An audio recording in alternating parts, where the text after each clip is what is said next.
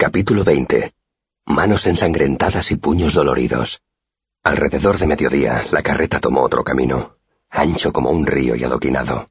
Al principio, solo encontramos a un puñado de viajeros y un par de carromatos, pero a mí me pareció una multitud después de pasar tanto tiempo solo. Nos internamos en la ciudad, y los edificios bajos dieron paso a tiendas y posadas más altas. Los árboles y los jardines fueron sustituidos por callejones y puestos de vendedores ambulantes. Aquel gran río que era la calzada se anegó y taponó con centenares de carros y peatones, docenas de carromatos y carretas, y de vez en cuando un hombre a caballo. Se oían cascos de caballo y gritos de gente. Olía a cerveza, a sudor, a basura y a brea. Me pregunté qué ciudad sería aquella y si habría estado allí antes y entonces apreté los dientes y me obligué a pensar en otras cosas. Ya casi hemos llegado, dijo Seth, subiendo la voz para hacerse oír por encima del bullicio. Al final, la calle desembocaba en un mercado. Los carros avanzaban por los adoquines, produciendo un sonido parecido al de truenos lejanos. La gente regateaba y discutía. A lo lejos se oía el llanto estridente de un niño. Circulamos un rato sin rumbo fijo, hasta que encontramos una esquina vacía delante de una librería. Seth paró la carreta y yo salté mientras ellos, cansados después del largo trayecto, estiraban los miembros entumecidos. Entonces, con una especie de acuerdo tácito, los ayudé a bajar los sacos y a amontonarlos a un lado. Media hora más tarde estábamos descansando entre los sacos. Seth me miró haciendo visera con una mano. ¿Qué piensas hacer hoy en la ciudad, muchacho? Necesito cuerdas para mi laúd, contesté. Entonces caí en la cuenta de que no sabía dónde estaba el laúd de mi padre. Miré alrededor, angustiado. No estaba en la carreta donde yo lo había dejado, ni apoyado en la pared, ni entre los montones de calabazas. Se me hizo un nudo en la garganta hasta que lo vi debajo de un saco de arpillera vacío. Lo recogí con manos temblorosas. El anciano granjero me sonrió y me ofreció un par de aquellas nudosas calabazas que habíamos estado descargando. ¿Qué diría tu madre si le llevaras a casa un par de las mejores calabazas que se pueden encontrar a este lado de él? No, no puedo. Balbuceé al mismo tiempo que apartaba de mi pensamiento un recuerdo de dedos en carne viva, cavando en el barro, y de olor a pelo quemado. Quiero decir, usted ya... No terminé la frase. Apreté el laúd contra el pecho y di un par de pasos hacia atrás. El anciano me miró con fijeza, como si me viera por primera vez. De pronto me sentí cohibido al imaginar el aspecto que debía de ofrecer, andrajoso y muerto de hambre. Abracé el laúd y me alejé unos pasos más. El granjero bajó los brazos y los dejó al lado del cuerpo, y la sonrisa se borró de su cara. Ay, hijo, dijo con un hilo de voz. Dejó las calabazas, luego se volvió hacia mí, y con seriedad y ternura dijo, Jake y yo vamos a quedarnos aquí vendiendo hasta que se ponga el sol. Si para entonces has encontrado lo que buscas, puedes venir a la granja con nosotros. Hay días en que a mi mujer y a mí nos vendría bien que nos echaran una mano. Serás bienvenido, ¿verdad, Jake? Jake también me miraba. La compasión y la honradez se reflejaban en su rostro. Claro que sí, padre.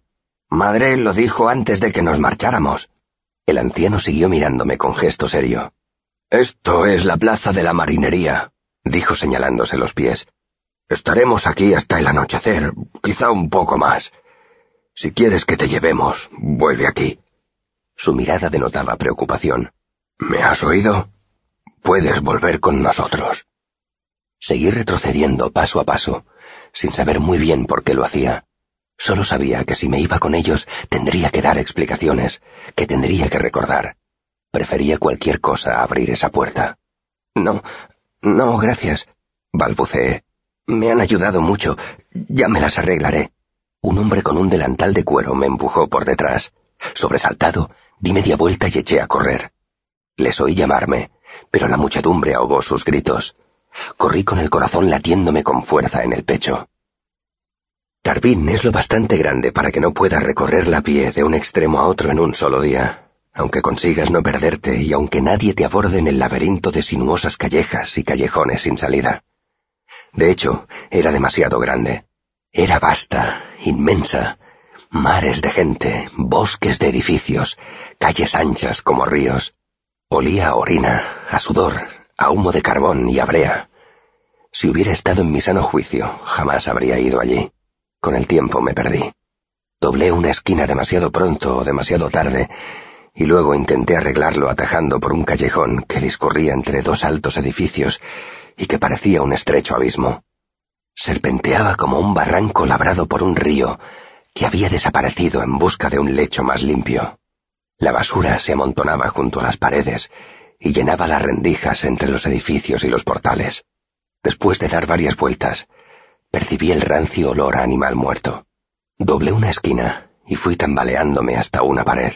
Me cegaban estrellas de dolor. Noté unas manos fuertes que me agarraban por los brazos. Abrí los ojos y vi a un muchacho mayor que yo. Me doblaba en estatura y tenía el pelo negro y unos ojos de mirada salvaje. La suciedad de la cara hacía que pareciera que tuviera barba y le daba un aire extrañamente cruel a su joven rostro. Otros dos chicos me separaron bruscamente de la pared. Uno de ellos me retorció un brazo y grité. El mayor de los tres sonrió al oírme gritar y se pasó una mano por el pelo. ¿Qué haces aquí, Nalt? ¿Te has perdido? Su sonrisa se ensanchó. Intenté apartarme, pero uno de los chicos me retorció la muñeca. No, contesté. Creo que se ha perdido, Pike, dijo el que estaba a mi derecha. El que estaba a mi izquierda me dio un fuerte codazo en la cabeza y el callejón empezó a oscilar alrededor de mí. Pike soltó una carcajada. Busco una carpintería. Mascullé aturdido. La expresión de Pike se volvió asesina. Me agarró por los hombros con ambas manos. ¿Te he preguntado algo? gritó. ¿Te he dado permiso para hablar? Me golpeó en la cara con la frente y noté un fuerte crack seguido de un estallido de dolor. ¡Eh, Pike! La voz parecía provenir de una dirección imposible. Un pie le dio un empujón al estuche de mi laúd, dándole la vuelta. ¡Eh, Pike, mira esto! Pike miró el estuche del laúd, que cayó al suelo con un golpazo. ¿Qué has robado, Donald? No lo he robado. Uno de los chicos que me tenía sujeto por el brazo rió. ya, tu tío te lo ha dado para que vayas a venderlo porque necesitáis comprar medicinas para tu abuelita enferma.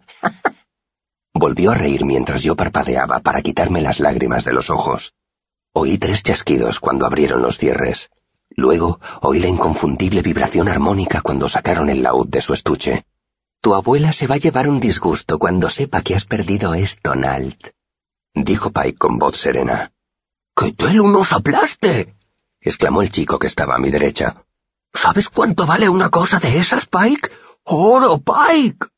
No pronunciéis el nombre de Telu así, dijo el chico que estaba a mi izquierda. ¿Qué?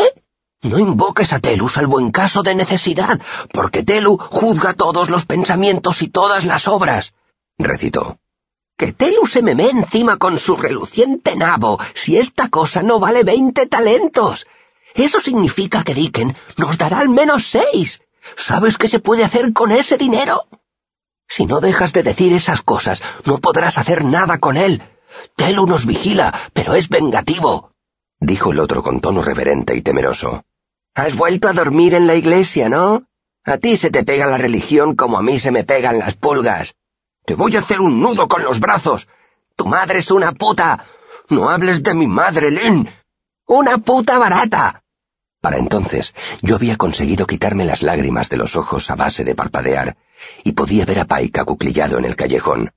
Parecía fascinado por mi laúd, mi precioso laúd. Lo miraba con aire soñador, dándole vueltas y vueltas con las sucias manos. A través de la neblina de miedo y dolor, el horror iba apoderándose de mí. Las dos voces subieron de tono detrás de mí, y empecé a notar una rabia feroz en mi interior. Me puse en tensión. No podía luchar contra ellos, pero sabía que si conseguía agarrar mi laúd y meterme entre la muchedumbre, podría huir de mis agresores. Y ella seguía follando por ahí, pero ahora solo cobra medio penique por polvo. Por eso tienes la cabeza tan blanda. Es un milagro que no tengas ninguna bolladura. Así que no te sientas mal, por eso te pones religioso con tanta facilidad. Concluyó triunfante el primer chico. Solo noté una ligera tensión a mi derecha. Yo también me puse en tensión, dispuesto a saltar. Pero gracias por la advertencia. Dicen que a Telu le gusta esconderse detrás de grandes montones de estiércol y que... De pronto, uno de los chicos se abalanzó sobre el otro y lo aprisionó contra la pared, y me encontré con los brazos libres. Di tres zancadas hasta donde estaba Pike, agarré el laúd por el mástil y tiré de él. Pero Pike era más rápido de lo que yo había calculado, o más fuerte.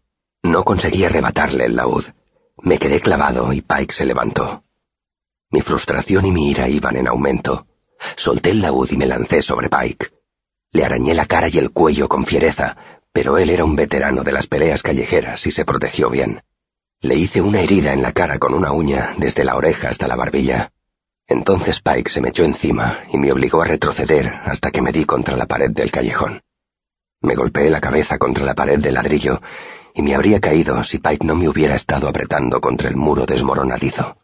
Intenté respirar a boqueadas, y entonces me di cuenta de que llevaba un rato gritando. Pike olía a sudor de varios días y aceite rancio. Me sujetó los brazos junto a los costados mientras me apretaba aún más fuerte contra la pared.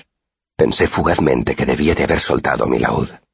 Volví a aspirar por la boca y sacudí los brazos, golpeándome otra vez la cabeza contra la pared. Me encontré con la cara pegada contra el hombro de Pike y mordí con todas mis fuerzas. Noté cómo le desgarraba la piel con los dientes y el sabor de su sangre. Pike dio un grito y se apartó de mí. Respiré hondo y sentí un fuerte dolor en el pecho. Antes de que pudiera moverme o pensar, Pike volvió a sujetarme y me aporreó repetidamente contra la pared. Luego me agarró por el cuello, me dio la vuelta y me tiró al suelo. Entonces fue cuando oí el ruido y pareció que todo se detenía. Después de que mataran a mi trup, a veces soñaba con mis padres. Los veía vivos, cantando. En mi sueño, su muerte había sido un error, un malentendido, una nueva obra que ellos estaban ensayando. Y por unos momentos sentí alivio del intenso dolor que me aplastaba constantemente.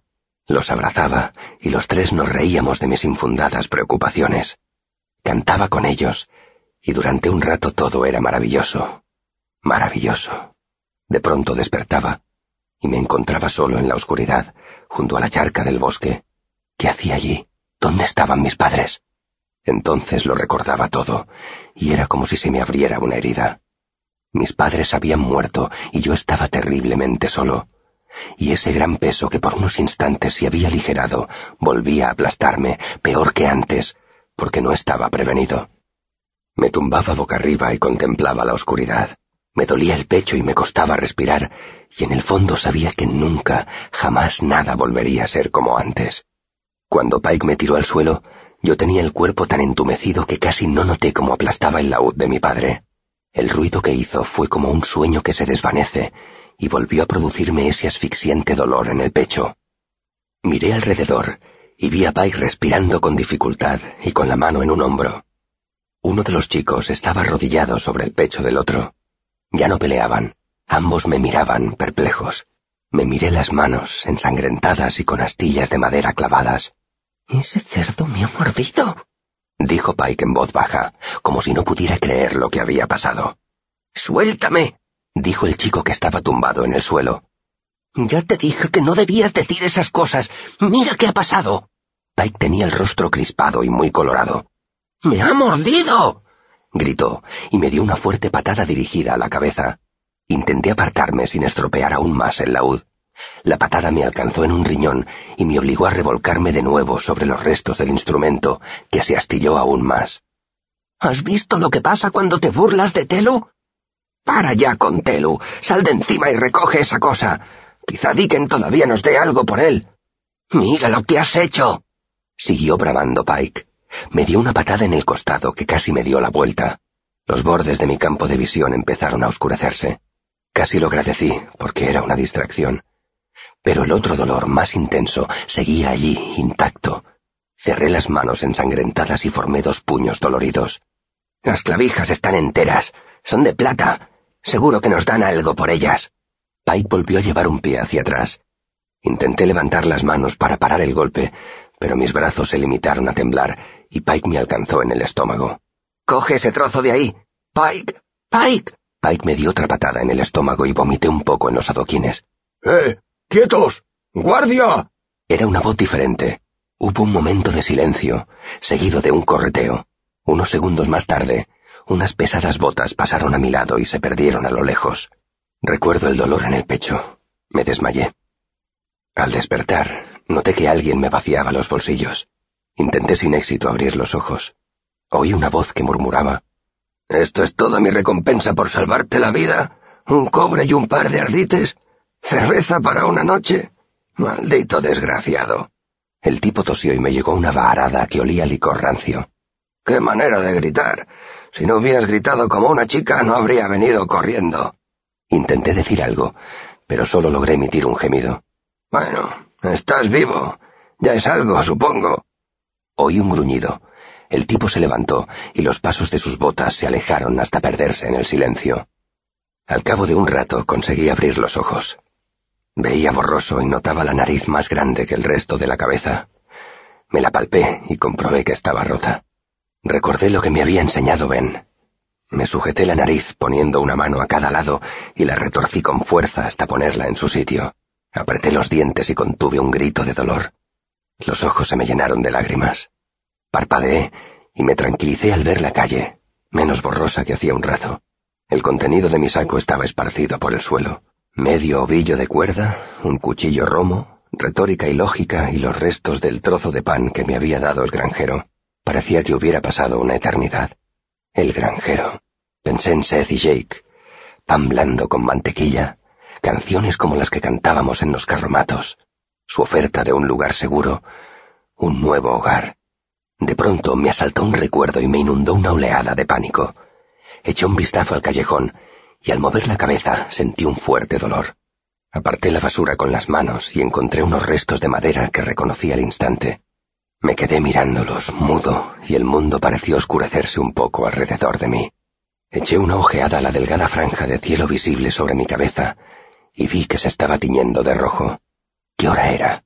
Me apresuré a recoger mis cosas, tratando el libro de Ben con más cuidado que el resto de objetos, y eché a andar cojeando por donde creí que llegaría a la plaza de la marinería. Cuando encontré la plaza, la última luz del ocaso ya había desaparecido del cielo, unos cuantos carros circulaban lentamente entre los compradores rezagados. Desesperado, fui de una esquina a otra de la plaza buscando al anciano granjero que me había llevado hasta allí, buscando una de esas feas y nudosas calabazas. Cuando por fin encontré la librería junto a la que había aparcado Seth, estaba jadeando y tambaleándome. No veía Seth ni su carreta por ninguna parte. Me dejé caer en el espacio que había dejado la carreta y noté el dolor de una docena de heridas que hasta ese momento me había obligado a ignorar. Me las toqué una por una. Tenía varias costillas doloridas, aunque no sabía si estaban rotas o si el cartílago estaba desgarrado. Si movía la cabeza demasiado deprisa, me mareaba y me daban náuseas. Seguramente sufría una conmoción. Tenía la nariz rota y más cardenales y desolladuras de los que podía contar. Además estaba hambriento. Como el hambre era lo único que podía solucionar, cogí el pan que me quedaba y me lo comí. No fue suficiente, pero era mejor que nada. Bebí un poco de agua de un abrevadero. Tenía tanta sed que no me importó que el agua estuviera agria y salobre. Pensé en marcharme de allí, pero en mi estado tendría que caminar durante horas. Además, no había nada esperándome en las afueras de la ciudad, salvo kilómetros y kilómetros de tierras de labranza cosechadas ni árboles que me protegieran del viento, ni madera para encender fuego, ni conejos a los que ponerles cepos, ni raíces que arrancar, ni brezo para improvisar una cama. Tenía tanta hambre que me dolía el estómago. Allí al menos olía a pollo cocinándose. Habría seguido el rastro de ese olor, pero estaba mareado y me dolían las costillas. Quizá al día siguiente alguien me diera algo de comer. De momento estaba demasiado cansado. Lo único que quería era dormir. Los adoquines estaban perdiendo el último calor del sol y el viento soplaba cada vez con más fuerza. Me metí en el portal de la librería para protegerme del viento. Estaba a punto de dormirme cuando el dueño de la tienda abrió la puerta, me dio una patada y me amenazó con llamar a los guardias si no me largaba de allí. Me alejé cojeando tan aprisa como pude. Después encontré unas cajas vacías en un callejón. Me acurruqué detrás de ellas, magullado y exhausto. Cerré los ojos e intenté no recordar lo que era dormir caliente y con el estómago lleno, rodeado de gente que te quería. Esa fue la primera noche de los casi tres años que pasé en Tarbín.